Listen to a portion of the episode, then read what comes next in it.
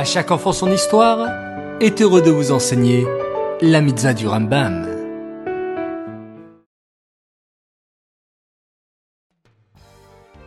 Bokertov les enfants, je suis content de commencer une nouvelle semaine avec plein de nouvelles forces pour étudier ensemble les mitzvot du Rambam.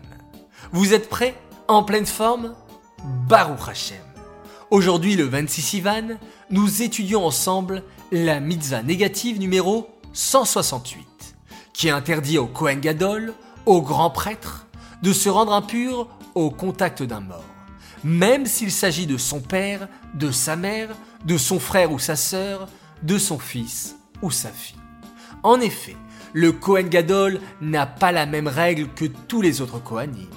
Et, contrairement à eux, il n'aura pas le droit de se rendre impur lors de la mort de ses proches.